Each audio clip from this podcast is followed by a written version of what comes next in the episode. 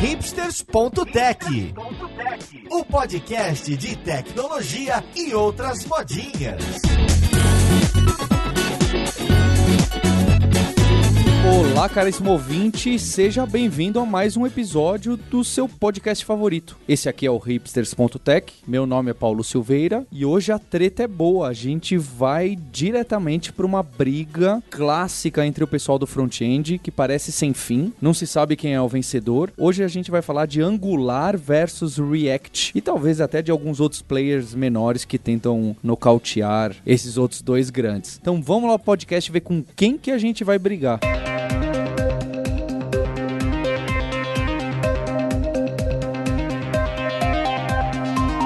Para a conversa de hoje, eu tô com o cara que, quando estava aqui no Brasil, era conhecido como o cangaceiro do JavaScript. Agora ele se mudou, está na Irlanda, em Dublin, e é o Highlander do JavaScript. Ô, Flávio Almeida, como você tá, Flávio? Tudo tranquilo por aqui, Paulo. E por aí, muito calor? É, aqui sim. Aqui a gente tá com muito calor, muito sol, uma temperatura bem agradável, parecido com aquela temperatura que você tem três dias por ano por aí. Tô ligado.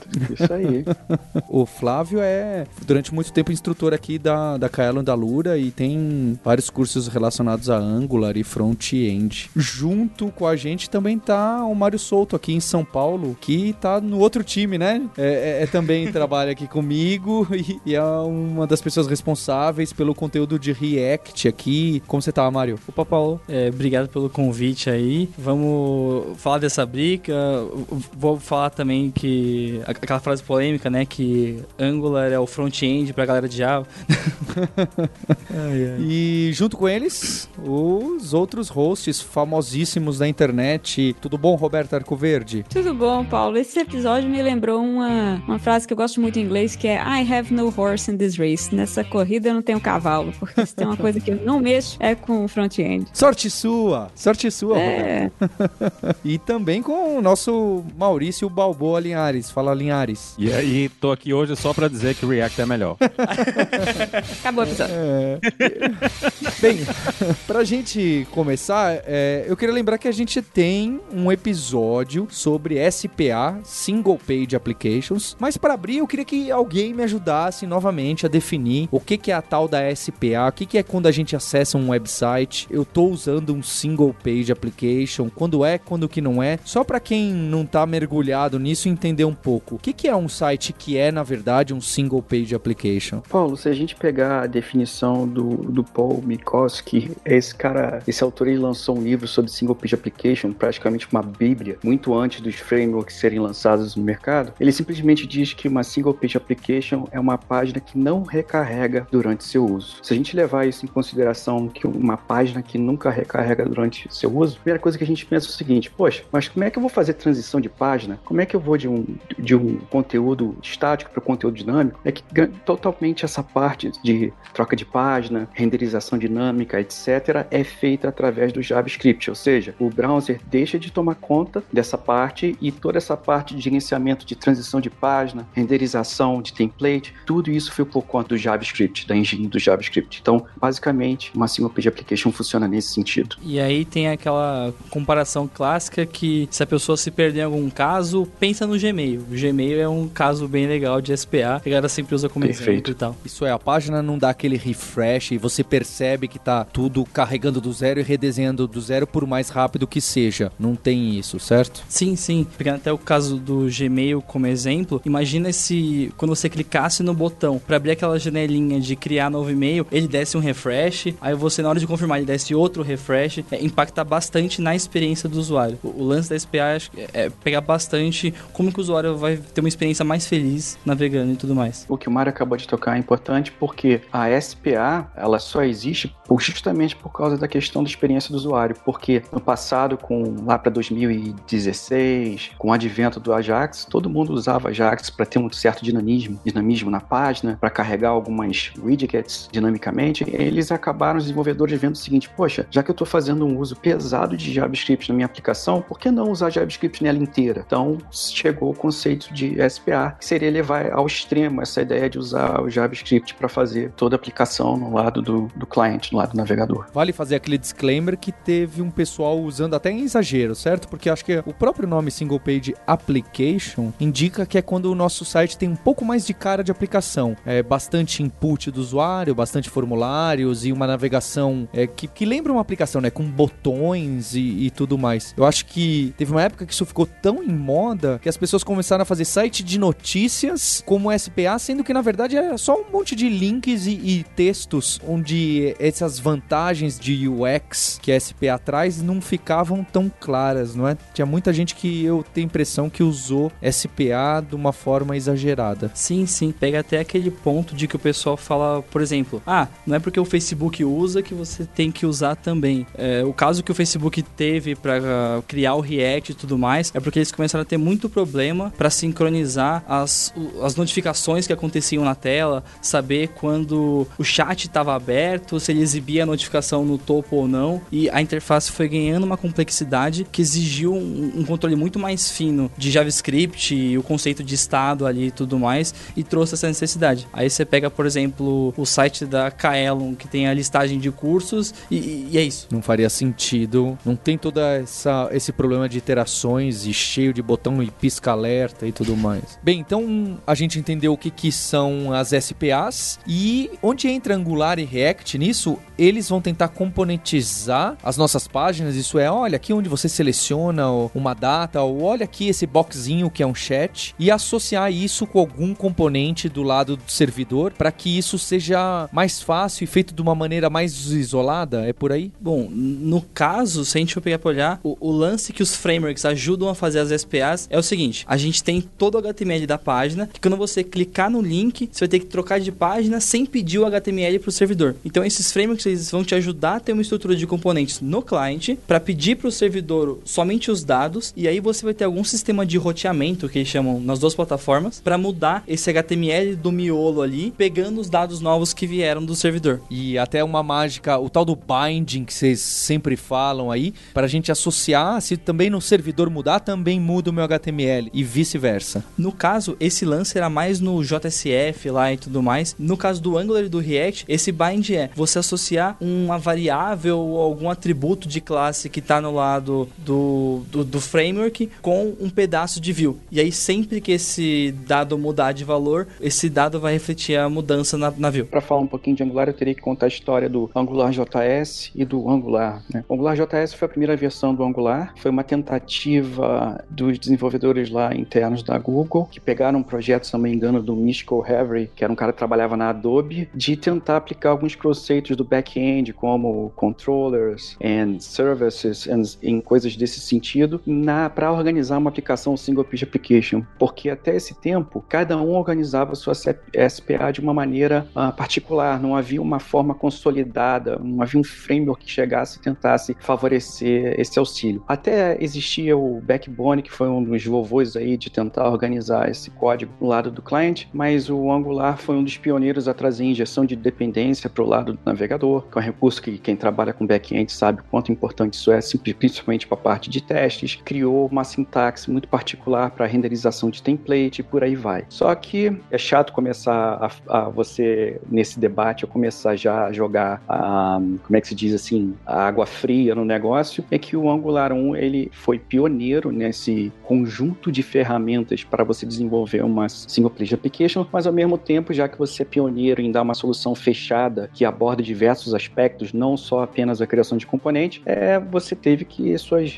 vicissitudes, né? Seus problemas que você tem que resolver. Por exemplo, Angular JS tinha problemas de performance relacionado ao data binding, a maneira que foi estruturada não era lá muito, uh, vou dizer, performática. Havia ainda a ideia muito apegada à ideia de controller e não componente no lado do cliente. Então, tudo isso culminou um pouco para tirar um pouco o brilho do Angular em relação à performance e ao que o pessoal chamava de learning curve, né, a linha de aprendizado. Aí talvez o Mário possa falar um pouquinho aí que um dos caras que chegaram principalmente para atacar o, J, o Angular JS, e foi a primeira versão, o Angular 1.0, para atacar essa questão de performance e tudo, foi o React. Linhares, você pegou essa época do Angular 1 antes do, do React, essa época que tinha essa cara diferente? Eu peguei e um dos motivos de não ter continuado ou tentado usar Angular depois foi exatamente essa cara meio de aplicação Java. Tinha muito essa coisa de de controle e assim, eu não lembro mais ou menos na época, mas na época também tinha Backbone e Marionette e eu achei a ideia do, do Backbone depois quando eles vieram com Marionette mais interessante para desenvolver a, as aplicações na época. Eu achava mais simples de lidar com, com essas ferramentas do que com o Angular. Eu achava o Angular meio, não sei, eu acho que era meio esquisito, né? E, e a gente também teve mais ou menos surgindo junto ao a gente teve Sprout Core, que, que virou eventualmente o Ember, né? Então era várias coisas acontecendo, várias ideias, as pessoas tentando várias ideias de vários frameworks JavaScript para tentar fazer a mesma coisa. É, nessa época tinha o Knockout também, o Knockout JS, que era aí patrocinado, era iniciativa da Microsoft para tentar fazer também é, mais ou menos a mesma coisa. Eu cheguei a trabalhar com Angular 1.x também, não lembro exatamente a versão exata, mas era antes do 2, né? Antes da, de todas as mudanças que ocorreram no 2. E depois também mantive, assim que eu comecei a trabalhar na Stack, a, a, a gente usa só server-side rendering, né? Na, no Stack Overflow, praticamente. E o JavaScript que a gente usa é Vanilla, né? Tem um pouquinho de jQuery, mas a gente não usa nenhuma, nenhum framework de renderização nem nada no, no front-end. E TypeScript. Mas no, na plataforma de jobs, né, do Careers, onde eu trabalhei antes, a gente usava, assim, bastante. A gente tem alguns pedaços da plataforma que eram mini SPAs e aí começaram com Backbone, depois a gente migrou para Angular, já era o Angular, é, já não era o 1 mais, já era esse mais novo. E depois eu saí desse projeto e dei graças a Deus, porque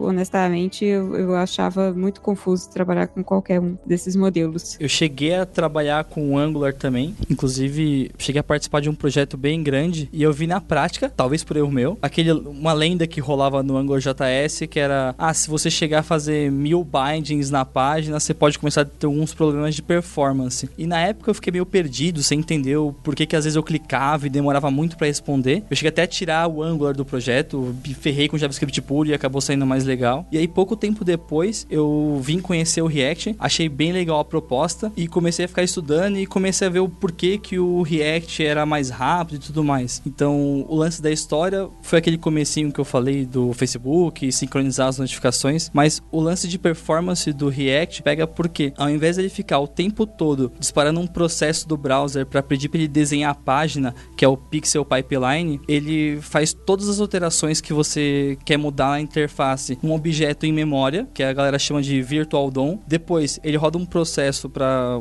comparar o que, que tem nesse Virtual DOM e o que, que ele precisa jogar para a página de verdade. E aí ele pega só o que mudou e dispara uma única, dispara uma única vez esse processo de atualização. Então, só nesse ajuste que tem toda uma engenharia por trás aí, já fez o React ficar muito mais rápido e muito mais fluido para construir as aplicações e tudo mais. E além disso, um ponto que eu acho mega legal no, no React, que veio inspirado do Angular, é o conceito de você construir o seu front-end baseado nos dados que você tem. É, você não tem que ficar se preocupando em manipular DOM, criar elemento. Você tem uma, um array e esse array você faz um map e gera uma lista de elementos na tela. Isso eu achei que foi disruptivo, assim. Eu fiquei apaixonado quando vi da primeira vez e foi um amor à primeira vista ali. Deixa eu pegar um ponto com vocês, porque vocês dois citaram a palavra, o bingo, né? Eu fiz o bingo do startupeiro aqui com o Mário. Ele colocou disruptivo e performance na mesma frase, hein? Mas eu queria saber o seguinte, porque tanto o Flávio reclamou da performance, depois o Mário elogiou a performance, mas eu não tô interessado em performance, desde que não seja uma carroça, não sei se essa é a minha preocupação inicial, se eu sou uma empresa é, não gigantesca. Então, qual que é a diferença, independente de performance, qual que é a diferença essencial do Angular e do React naquele momento um pouco, não hoje em dia, tá? Hoje em dia imagino que já seja diferente. Então, o Angular nasceu com uma proposta, aí o React falou, não, pera lá, olha, precisa fazer assim, porque senão não vai ser rápido, não vai ser fácil, etc. Qual que é a diferença essencial da forma que a gente programa nossas SPAs em um e no outro? Olha, Paulo, se a gente for falar do Angular, tanto o Angular JS quanto o Angular hoje, ele é uma aplicação, é uma suite completa para desenvolvimento de single page application. Você tem desde o roteador para você fazer suas rotas da sua aplicação, a sistema de injeção de dependência, a ferramentas de testes, tudo dentro do mesmo pacote. Talvez o Mário possa falar um pouquinho disso depois. Já o React, quando a gente fala em React, a gente só está falando da biblioteca para construção de componente. A gente não está falando numa stack completa para criação de uma single page application. Até porque às vezes as pessoas falam que o Angular tem uma curva de aprendizagem um pouco grande, mas se você tem uma suite completa para desenvolver uma aplicação single page application do início ao fim, algumas decisões até amarradas pelo próprio framework, é óbvio que a curva de aprendizagem vai ser maior porque você vai ter que lidar com todas as ferramentas para a construção da SPA. Já no React, você tem a biblioteca, que é o core, que nada mais é para criação de componente. Você não decide, você pode escolher qual é o roteador que você quer usar. Você tem algumas decisões que você é mais livre para tomar, mas ao mesmo tempo é um peso, é um burden para quem está desenvolvendo. Eu não sei se o Mário já usou o Gatsby para criar uma aplicação, um site estático usando o React, alguma outro framework que englobe o React para desenvolver, mas em suma, é, a, hoje em dia, no passado, quando você comparava o Angular com o React, não era justo a comparação, que o Angular é um framework completo e o React é só uma biblioteca. Mas hoje, quando a pessoa usa o React, subentende-se que ela está usando por trás algum roteador, alguma coisa de base para poder criar uma solução completa. Nesse lance da solução completa, aí entra um ponto que vira e mexe eu fico meio chateado com o React, porque, sei lá, eu vou dormir na sexta com a aplicação de um jeito e segunda-feira surgiu uma nova biblioteca, assim. E a galera, por exemplo, quando surgiu o React, a galera usava o React puro. Era bem triste no começo, porque eles não tinham o JSX, que é aquela sintaxe que faz parecer um HTML quando você está criando a parte de view de, com a lib efetivamente. Enfim, nesse começo é bem complexo. O lance das bibliotecas começou com o React puro, aí depois de um tempo veio o React Router para fazer essa parte do roteamento. Aí a galera começou a ter uns problemas para compartilhar um dado de um componente entre outros componentes. Aí tentaram algumas soluções, uns usam PubSub, outros usam Redux. Aí o Redux puxa mais bibliotecas e se você parar para ver todas, você dá uma surtada. E, e, isso é meio assustador assim. Enquanto projetos que eu trabalhei com Angular, eu me sentia muito mais seguro do ponto de que, ah, eu tenho o Angular Router e eu tenho certeza que ele conversa bonitinho com os outros projetos que estão acoplados no framework aqui. Esse lance do React ser não um framework, mas um ecossistema é legal, mas é meio assustador. Vai bastante de você entender o que, que o seu projeto precisa. Por exemplo, eu conheço gente que começa a desenvolver hoje e começa a ficar assustado achando que, meu Deus, eu tenho que aprender a lib para entregar com GraphQL e nem tem um back-end em GraphQL na empresa que a pessoa trabalha. Mas eu, eu acho que esse é o, o caminho que a gente tá indo dentro da, da comunidade no geral, né? O, o, a comunidade sempre teve essa coisa de vamos deixar todo mundo fazer do jeito que quiser, mas hoje o GraphQL virou a grande solução, né? Eu, eu também tenho uma aplicação aqui que ela não tem a interface em GraphQL, a gente colocou um, um, um servidor GraphQL na frente, a gente faz a tradução né, da API que ela existe para GraphQL e pra gente tem sido muito mais simples construir a aplicação assim, porque o lado React só sabe GraphQL e a camada que eu tenho de tradução ela é, é micro, né? Eu, eu, tenho, sei lá, acho que hoje a gente deve ter umas 10 linhas de código de tradução para umas 20 chamadas. Então, acho que apesar dos pesares de ter essa coisa de que você pode fazer de qualquer jeito, você pode usar qualquer biblioteca, eu acho que a comunidade está indo nessa direção de usar GraphQL e é muito simples de você integrar um, um servidor, um serviço GraphQL dentro de, um, de, uma aplicação React. É bem mais simples, inclusive, do que tentar fazer as chamadas HTTP na mão. Assim, sim, a flexibilidade que você tem de puxar todos os dados do jeito que você precisa, mandar realmente a query lá pro view post que você manda para API é sensacional. É, pessoal, só deixar claro que o GraphQL, ele tem cliente para Angular, para React, para diversos bibliotecas, o framework Single Page Application. E para quem tá ouvindo a gente não tá antenado sobre o GraphQL, Obrigado, obrigado, sou eu, Flávio. É. Obrigado. Não, certo. Só dar um bisu, o que, que esse cara aí tá fazendo um barulhinho hoje? A ideia é o seguinte, geralmente numa single page application, você vai consome endpoint RESTs, que te dão como retorno JSON,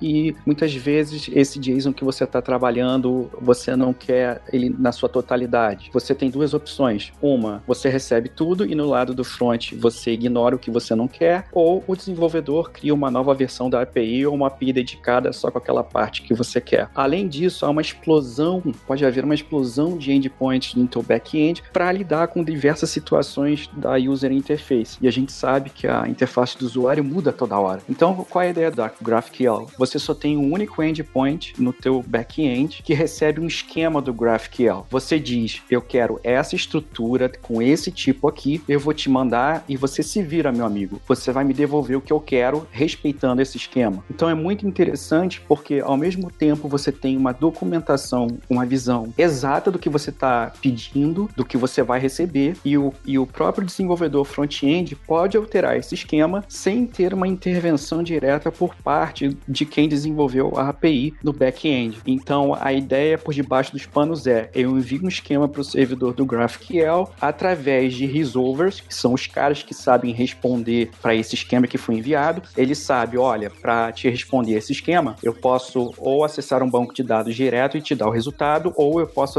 acessar uma API REST já existente aqui na minha rede interna e te devolver o resultado. É muito interessante, mas é uma quebra de paradigma, porque se você vai falar que REST uh, não é uma solução uh, adequada, uh, você pode, dependendo de onde você fala isso, você pode queimar no inferno. Né? Eu acho que é uma quebra de paradigma porque a gente se acostumou com REST, mas é. usar, usar um servidor GraphQL é como se você estivesse conectando direto no banco de dados e rodando a query no banco de dados. A diferença é só que a linguagem é, é, é diferente. Ah, eu faço isso sempre. Então, você está você tá conectado direto no banco de dados, você diz lá o que é que você quer e ele traz para você. Eu acho que no, no fim das contas, a gente ter se acostumado muito com REST deixa as pessoas olhar para GraphQL como se fosse uma coisa alienígena, mas não, é como se você conectasse direto no banco e rodasse a query lá e resolvesse o resultado. Né? No, no fim das contas, a ideia é essa.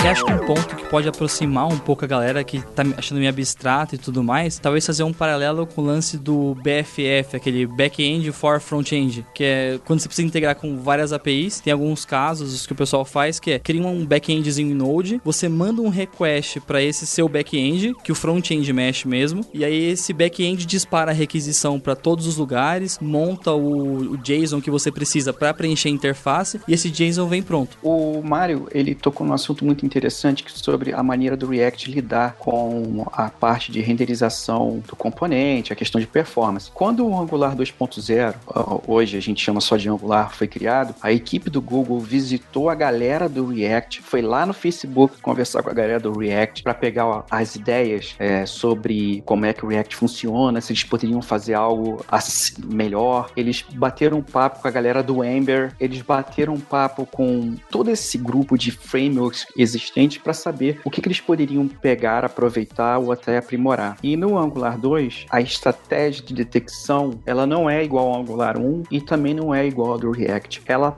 parte de um conceito até simples, até antigo, que é você tem uma tecnologia dentro do Angular que se chama Zones. O que, que essa tecnologia faz? Praticamente ela faz o monkey patching de praticamente toda a API do browser. O que, que é monkey patching, galera? É você modificar a API já existente que tem no navegador. Um exemplo clássico: quem começa a brincar com JavaScript trabalha com aquele set timeout, set interval. O que, que o Zones faz? Ele pega essa API, faz o monkey patching dela, modifica essa API para quando o set interval terminar, mandar um sinal para os zones para que ele possa renderizar a view. Ou seja, no final de cada evento assíncrono, há um tick no zone que faz a sua view ser renderizada. Então, praticamente, o Angular trabalha com essa estratégia. E uma outra coisa também é que o, o Angular ele tenta agradar gregos e troianos. Você pode trabalhar paradigma de dados mutáveis. A gente sabe que dados mutáveis para o sistema de detecção, por exemplo, você está preenchendo um formulário e você tem objetos ligados a um form e você está ao mesmo tempo digitando para o Angular saber que aquele objeto mudou, não é muito legal porque ele tem que verificar toda a árvore e estrutura do objeto para saber se uma daquelas propriedades mudaram. Agora, se você trabalha com tipos um tipo imutável, ou seja, toda vez que você for alterar um objeto, um dado que está associado, né, que tem um binding para um determinado componente seu da view, e você simplesmente cria uma cópia modificada desse objeto e muda a referência, é muito mais simples para o framework detectar essa mudança do que varrer a hierarquia do objeto e ficar perguntando se alguma coisa dele mudou. O Angular ele suporta esses dois paradigmas. Você pode trabalhar com a estratégia tradicional de detecção e a estratégia on-push. E essa estratégia on-push que você ativa na hora que você está criando seus componentes, você precisa trabalhar com dados imutáveis para ela funcionar. O Mário talvez possa me tirar essa dúvida, se eu não me engano, o React foi um dos pioneiros a vender essa ideia de imutabilidade, até porque parte do sistema de detecção do React depende dessa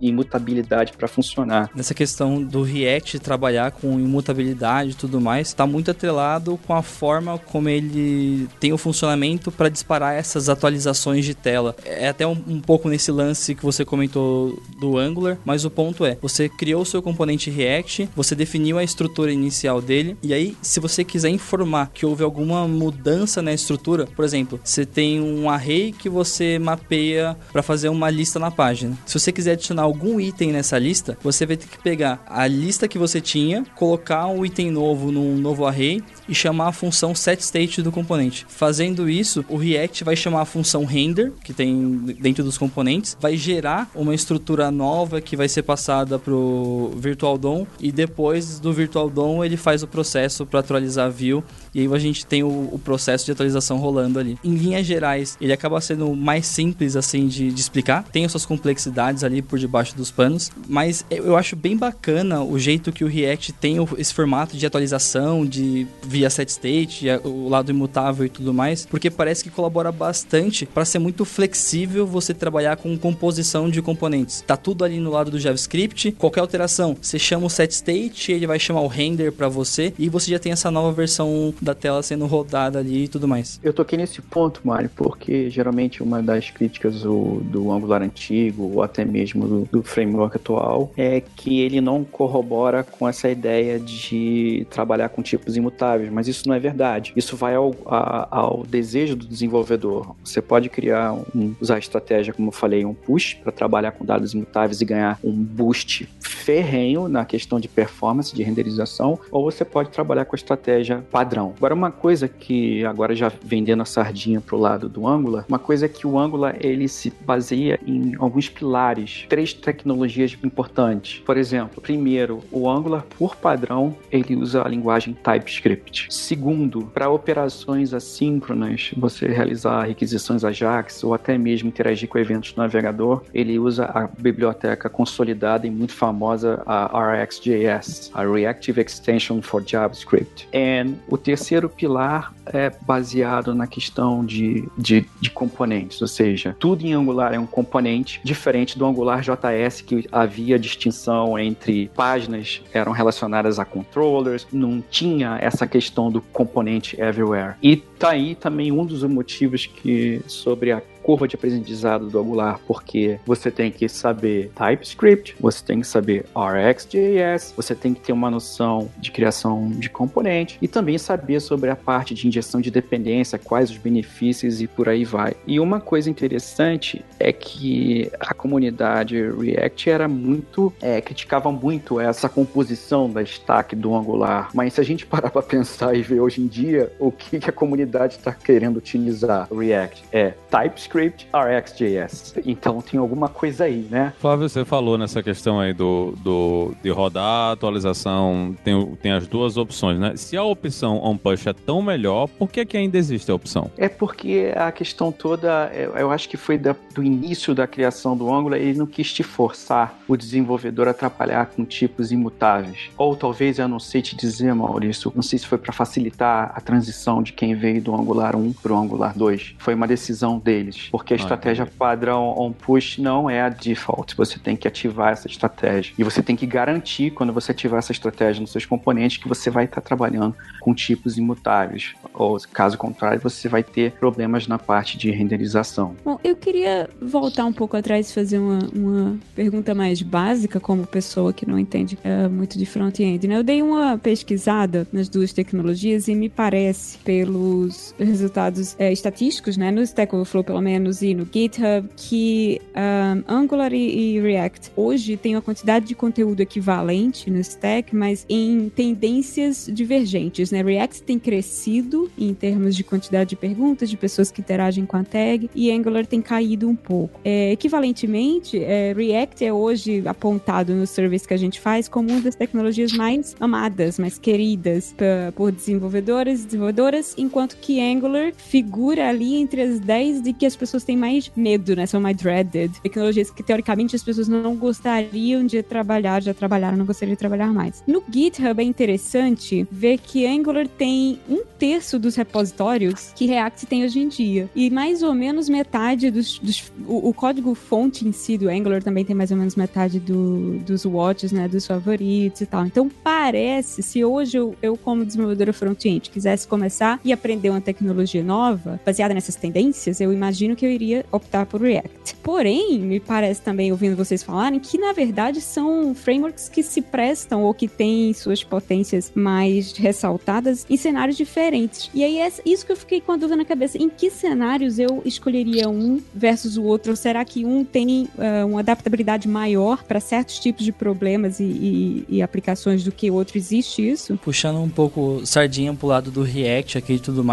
é, até pegando toda a experiência no curso aqui na Kaelon e projetos que eu já trabalhei no dia a dia, freelas e afins, eu, eu curto bastante a cobertura que você precisa para poder entrar e começar a mexer com React. Se você tiver um conceito legal de como trabalhar e manipular objeto, array, tiver um conceito legal de como trabalhar com eventos, o, o Advent Listener ou o OnClick do, do Carry da vida, isso já te dá uma base bem boa para você conseguir entender e fazer o get started que tem ali no React. Por exemplo, sei lá, V classe talvez ajude, mas tendo essa base você já consegue começar. No Angular, eu sinto que às vezes tem uma dificuldade para quem vem do front-end por conta da questão dos tipos, o TypeScript, o lance dos observables, porque até o Flávio tweetou uma vez, o, o RX ele tem uma maldição que quando você aprende, você não consegue ensinar ele depois. É verdade. depois que você aprende RxJS, você não consegue ensinar para outra pessoa.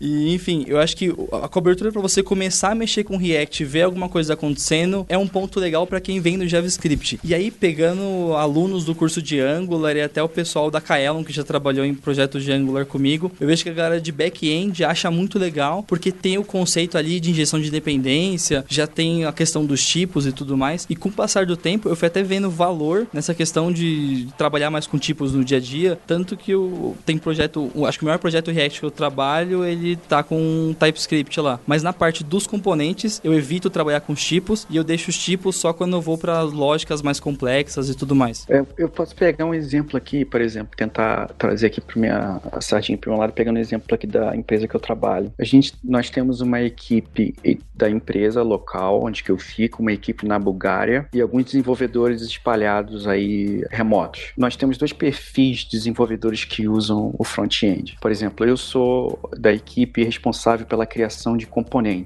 São mais de 100 componentes customizáveis, customizados para essa área de compliance que são criados e empacotados. E os desenvolvedores que criam as soluções, por exemplo, foi criado agora um produto sobre deal management. É, esses desenvolvedores eles não precisam se preocupar com a criação dos componentes. Eles apenas pegam esses componentes, criam as páginas e ligam os componentes entre si. Isso está funcionando muito bem. Por quê? Porque o back-end é feito em Java. Então, a experiência desses desenvolvedores com Java, se a gente olhar o TypeScript por ser uma linguagem tipada, trabalhar com conceito de classes, tem interface, classes abstratas, e você tentar garantir tipos estáticos, toda aquela estratégia, padrões de projetos já consolidados com linguagens orientadas a objetos, para esses desenvolvedores, eles se, sentiam, se sentem muito confortáveis em usar o Angular, porque, primeiro, eles não precisam lidar com a criação de componentes. Eles só precisam pegar os componentes, passar os parâmetros, fazer as requisições no lado do back-end. E para fazer essas requisições,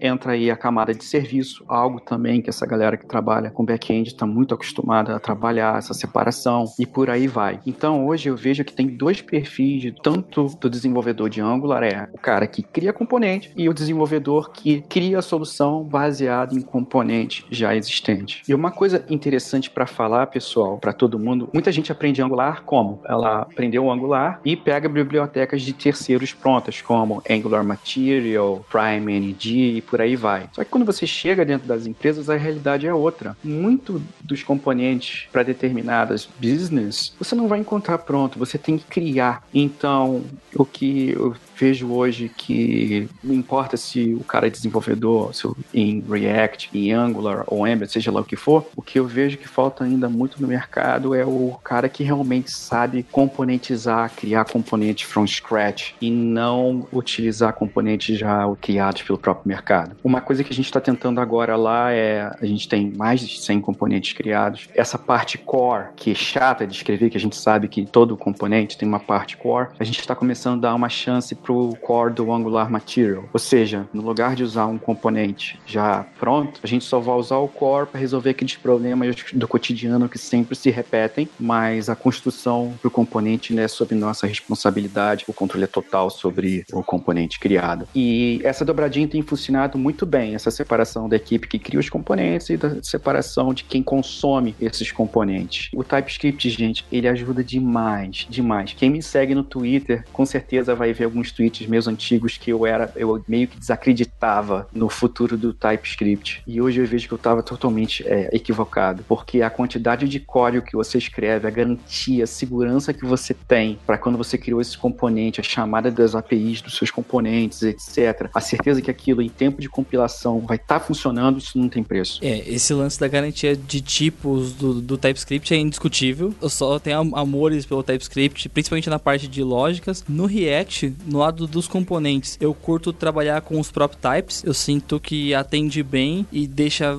flexível num nível que eu vi que eles usando assim. O que eu mais acho legal é pegar esse ponto que você falou, né, de criar os core components e tudo mais. Eu gosto muito da API do React para você poder criar. Trabalhando com Angular, ela é bem robusta, mas eu sinto que às vezes você precisa pegar os host listeners, o arroba input, arroba output, tem uma curva para você entender todos esses caras. E o React tem aquele formato do One Way Data Flow. Então você sabe que o dado está vindo do componente mais alto para o mais interno, e aí você vai se aprimorando, estudando como você pode ir manipulando esse dado e agrupando componentes e tudo mais. E até acrescentando, eu achei muito bacana a feature que está como proposta para a próxima versão do React, que são os React Hooks. Quem trabalha pode dar uma olhada. Eu achei sensacional. Até pegando uma coisa que o Flávio falou, o pessoal até pegou essa nova feature que muda a forma como você cria componentes. É você poder ter o poder dos componentes com classe nos componentes criados como função. E a galera tá brincando bastante com RX, fazendo vários experimentos em cima dessa nova feature que tá chegando aí. Nesse caso, você diria então que a curva de aprendizado é um pouco maior para Angular do que para React? Eu senti que a curva foi maior, principalmente acho que por ter que me adaptar ao TypeScript, pegar todos esses listeners que você tem, o input, o output, o host listeners para criar uns componentes mais robustos. E no React eu senti que, ah, eu peguei a propriedade, passei para frente,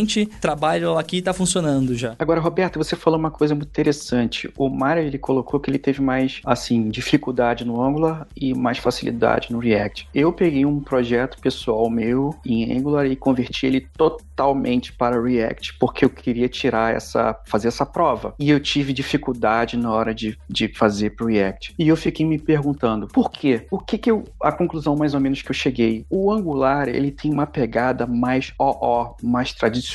E o React, ele te permite a você dar uma voada maior na parte funcional. Então, eu acho que vai ditar para o desenvolvedor se ele vai ter mais ou menos dificuldade é o tipo de paradigma que ele está acostumado a trabalhar no dia a dia. Se é um paradigma mais orientado a objeto, 60%, 70%, talvez ele, ele vá para o lado do Angular, ele se sinta mais à vontade. Mas se ele já tem um traquejo maior e conhecimento de programação funcional, saca um pouquinho sobre imutabilidade, talvez talvez o React seja melhor para ele. Então eu, achei isso interessante é, citar aqui, porque eu, eu, acho que isso não é muito a ver com o framework em si, mas com o mindset do desenvolvedor que está aprendendo o framework ou por aí vai. Exatamente, eu só posso assinar embaixo depois dessa fala aí do, do Flávio. E é muito isso mesmo. O que vai fazer ele ser melhor ou pior no seu dia a dia é a experiência anterior que você tem. Até dando um, um ponto de curva de aprendizado, para pegar a base do Angular, eu peguei um domingo à tarde, depois de já ter uma experiência com React. É, sem pegar essas partes mais complexas, de componentes avançados, mas a parte de roteamento, criar aplicação, criar componente, foi bem tranquilo, porque aquela, todo o conhecimento que você já tem te ajuda a ir evoluindo e tudo mais. Eu acho que vocês responderam a pergunta que eu queria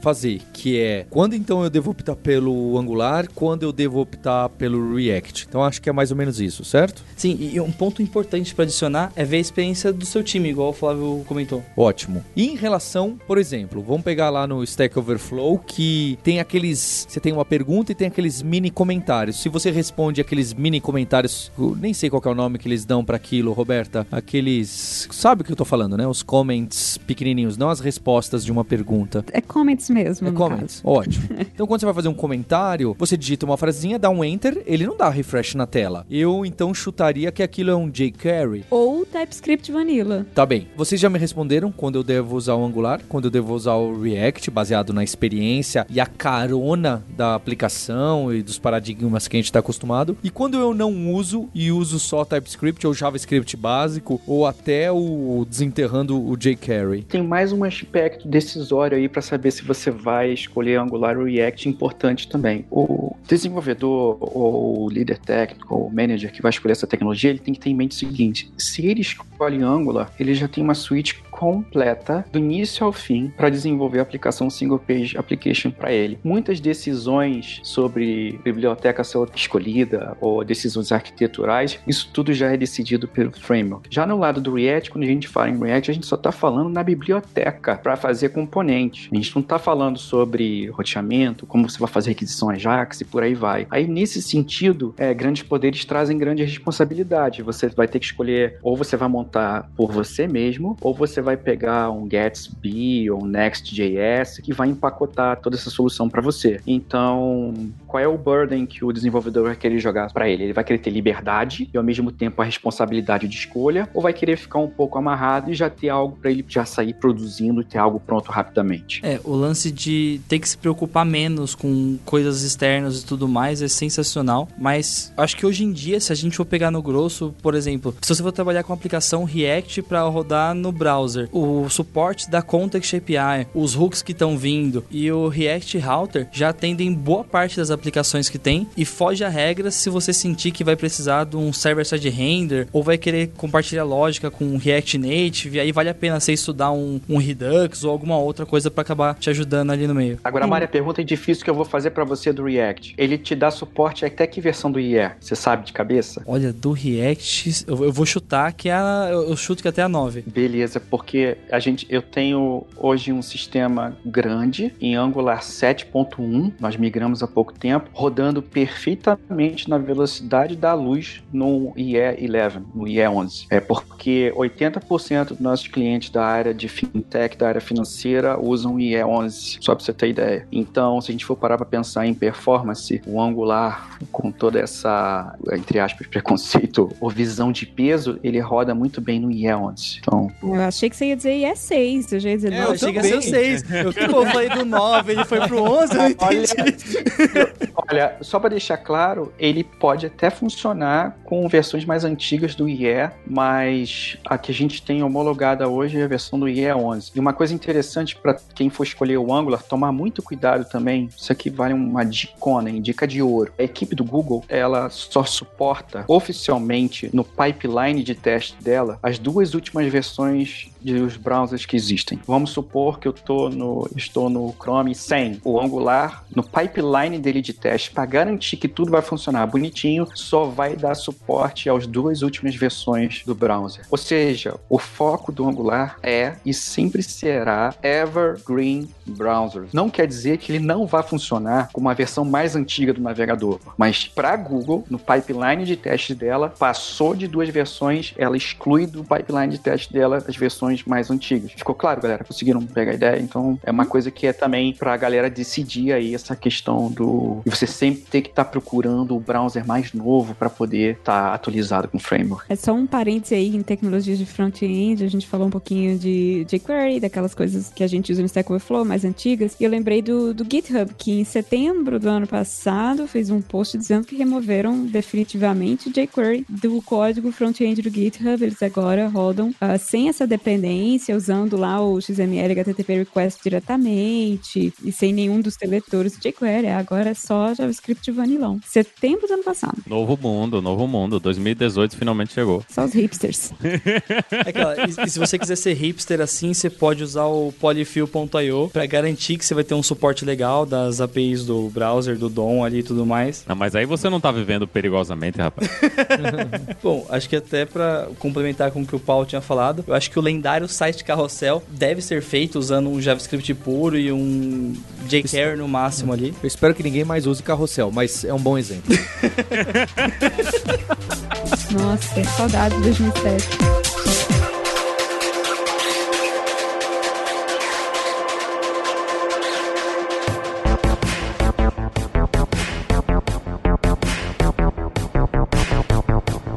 A gente conversou bastante coisa. Só para deixar um, um, tempero para futuros episódios, eu achei até que daria pra gente chegar um pouco no, no tal do Redux, que eu não tenho ideia do que se trate, no, no Vue.js e, bem, o GraphQL vocês falaram um pouquinho, mas tem um mundo de coisa, até a renderização server-side, aqueles problemas da primeiro carregamento da página de SPA, que é lento por causa disso, por causa daquilo, porque ele tem que carregar tudo isso só para mostrar uma coisinha. Então eu acho que ainda tem bastante bastante debate em relação a essas ferramentas, como que elas trabalham com esses aspectos e até para falar dos outros frameworks. Mas eu acho que a gente vai deixar isso para um próximo ponto. Mas tem um ponto interessante que você falou, é que talvez a gente possa até falar um pouquinho mais, se tiver tempo, Paulo, que é o seguinte: se a gente pensa numa single page application hoje, que é uma página que não recarrega durante seu uso, a primeira coisa que a gente pensa é que, poxa, então quer dizer que quando essa página carregar, ela vai carregar tudo que precisa no primeiro carregamento? As primeiras single pages applications elas eram assim. Só que para a experiência do usuário, Paulo, isso é muito bizarro, porque você, o tempo de inicialização que a gente chama de bootstrap do application demora muito. E se hoje a gente for para pensar, acho que o React tem solução para isso também, o próprio Angular dentro da suite dele já te dá a solução para trabalhar o que a gente chama de lazy loading. Isso significa que você pode modularizar a sua aplicação inteira em pequenas partes e carregar sob demanda. Por exemplo, na nossa aplicação lá na MCO, a gente tem KUI, KUT, que são módulos da aplicação que o usuário quando carrega abre lá o módulo principal, mas eu só vou carregar aquela parte de outro módulo só quando o usuário efetivamente acessá-lo. Então a gente consegue melhorar bastante essa parte de carregamento da aplicação. E o Mário talvez possa me esclarecer um, um, pouco, até onde eu lembro no React, essa parte de carregamento de lazy loading era meio que jogada nas costas do desenvolvedor, não tinha uma solução out of the box para o desenvolvedor em React lidar com isso. Nesse ponto, a gente pode falar que o React está copiando o Angular aí, porque a lib mais usada pela comunidade era o React Loadable. Tinha uma galera que criava a sua implementação e tudo mais. Ótimo, mas... é sempre bom criar o próprio. É, exatamente. É a melhor solução. Mas hoje o React ele tem o React Lazy, que é nativo, você consegue importar, ele tem o um suporte para carregar assíncrono e vai que vai. Bem, e às vezes isso até supre a necessidade de ter que fazer o tal do server-side rendering para primeira entrega. Eu imagino que dê para usar os dois, mas só de fazer o lazy já deve ajudar muito o primeiro carregamento de uma, de uma SPA complicada. Sim, sim. Pegando uma aplicação que tem muitas páginas, meu, já é um, um divisor de águas, assim, performance. Mas puxando até sardinha pro Sérgio, performance é aquele cobertor no frio, que tá pequeno e você puxa de um lado e perde do outro. e essa parte interessante de server-side rendering é que tem algumas, algumas estratégias interessantes. Isso tanto vale pro Angular quanto pro React. O Angular tem o projeto Angular Universal, que é o carinha responsável em fazer essa renderização no lado do back-end, porque qual é o target de uma renderização no lado do back-end? Primeiro, você já está resolvendo alguns problemas de Search Engine Optimization, principalmente se o seu site é um site de notícia. Que não deveria ser uma SPA, mas tudo bem, vamos lá. é, é, é, com certeza. Qual é a ideia? Você, no server-side rendering, a primeira renderização da tua página, ela é renderizada no lado do servidor, mas depois que essa página é devolvida para o navegador, o framework começa a tomar controle a partir do momento que você está interagindo. Então, existe essa abordagem que você abriu a URL no navegador, deu enter na primeira vez, essa primeira renderização ela é feita pelo back, mas depois quando você vai clicando para trocar de páginas ou, ou, interagir com o componente, o framework começa a tomar controle disso para você. Essa estratégia é interessante porque você tem um, um carregamento inicial muito mais rápido é, nesse sentido. Mas tem uma coisa interessante que o Angular introduziu no pipeline dele, que foi o Ahead of Time Compilation, que é o AOT. AOT. É, o que, que é isso, galera? Quando você faz o build da aplicação do Angular pelo Angular CLI, que hoje é a ferramenta lá oficial para você construir aplicações com Angular, é aplicada uma série de otimizações que tenta diminuir o tamanho do runtime do Angular no browser. O que que significa? O Angular tem um runtime, tá? Ele precisa de um runtime que roda no navegador. É, a ideia do AOT é o seguinte: será que eu posso, em, em, tempo de compilação, decidir algumas coisas que seriam decididas em runtime e com isso diminuir o tamanho desse runtime? Com a introdução do AOT, se eu não me engano, foi a partir da versão 4 do Angular, eu não lembro. O burden, o resultado final, os artefatos finais gerados foram reduzidos drasticamente. Isso é, ele não precisa carregar um monte de JS que ele percebe antes. É, ele não precisa tá, carregar muito da engenharia do Angular, porque parte já foi feita em tempo de compilação. Então, uma das críticas do Angular era o tamanho do runtime dele. Com essa estratégia, o runtime ele diminui, então você tem um carregamento mais rápido, você tem um, um, peso menor. E eu tô feliz porque o Sérgio Lopes não tá aqui, porque se a gente fala de SPA com o Sérgio Lopes, tá arriscado ia ser Angular React versus Sérgio. Porque tem uma opinião bem forte, né, contra Single Page Application. E até eu esperei aliviado, falei, nossa, meu, meu ídolo não vai estar tá aqui, então tá tudo certo. Não, achei que vocês foram super elegantes, achei que ia dar gritaria, treta, choro. Mas eu também não tenho como ser rude com, com, com o Mario, né? Com, não tem, impossível, né? Impossível, não tem como. Ah, obrigado. Bem, eu gostei muito do episódio. Confesso que alguma coisa foi um pouco além da minha compreensão, é, mas não esperava diferente. Ficou uma coisa muito interessante trabalhar com front-end, mas é bastante complicado. Só esse negócio de NPM para tudo que é lado, tiro para tudo que é baixa biblioteca, mil para você fazer o hello, é assustador. É um pouco assustador, né? Eu fico até preocupado com quem tá começando nesse mundo e fala, ó, senta aí durante uns três dias e prepara, entende um pouco como seu ambiente é preparado. Por mais que já seja tudo automatizado, é, tem um, um, um comecinho aí que era, era mais fácil o Vanilla. Bem, queria agradecer o Mário. Obrigado, Mário, pela presença. Bom, eu só tenho a agradecer, valeu todo mundo, o podcast foi super bacana. E tem os outros temas aí, né? Server-side render, dá pra explorar mais o lado do React também, é. também. Obrigado, Flávio, aí diretamente de Dublin, em vez do que tá com a Camila e com a Vitória Maia, tá aqui com a gente. Muito obrigado, viu? Ô, Paulo, eu que agradeço. Eu também quero agradecer ao Rafael Brum. O Rafael Brum, ele trabalha comigo lá na empresa. É ele que me rendeu hoje lá para poder estar tá aqui. Então, Rafael, muito obrado por ter me ajudado a participando aqui desse podcast. E agradecer a Roberta e Linhares. Obrigado, pessoal. Valeu. Opa, React ganhou. Falou, valeu. Bem, dê uma olhada nos links, tem bastante recursos, tem inclusive os cursos que o pessoal criou com quem a gente conversou aqui. E a gente tem um compromisso na próxima terça-feira. Hipsters, abraços. Tchau.